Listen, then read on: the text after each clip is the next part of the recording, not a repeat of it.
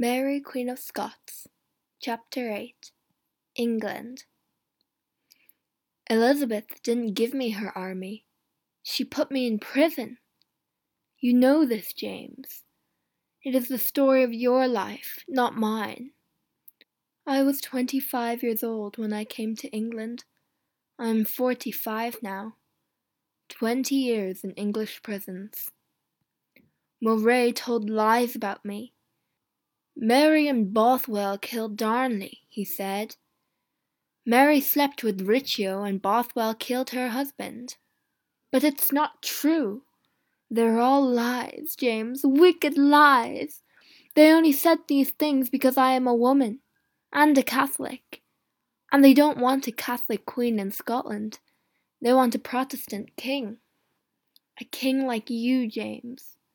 Why, James, my son, don't you help me? Why are you friendly with Elizabeth, my enemy? You don't want me back in Scotland, do you? You believe these lies, don't you? You talk to Moray and his friends every day. But they lied about me, James. Moray and his friends killed Riccio, then killed your father too. They stole my husband Bothwell, stole my son, stole my son's love. I am sorry, James. Forgive me. Sometimes I get angry.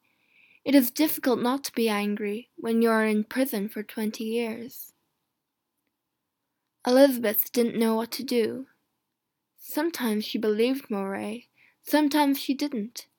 She was afraid to kill me because I was queen.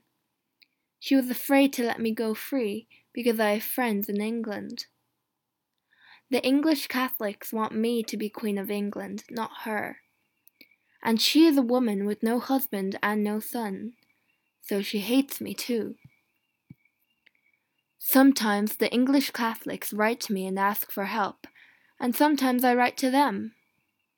Sometimes Elizabeth's men find these letters. The English Protestants want to kill me because of these letters. You are a wicked woman, they say. You killed your husband, Darnley, and now you want to kill our Queen Elizabeth. You're going to die. I did not kill my husband, I said and when I came to England, I did not want to kill your queen. I asked her for help. I wanted to go back to Scotland. But, my lords, she put me in prison for twenty years. Twenty years, my lords. I want to be free. Don't you understand that? When men write to me to try help me, then yes, sometimes I write back. Why not? Is that wicked, do you think? They didn't listen. Of course not. They want to kill me. And so they wrote to Queen Elizabeth. And now I sit here in Fotheringhay Castle and wait for her to answer. I do not want to die, James, my son. But I do not want to live all my life in an English prison. I am old and tired of life. Think well of me, James, my son and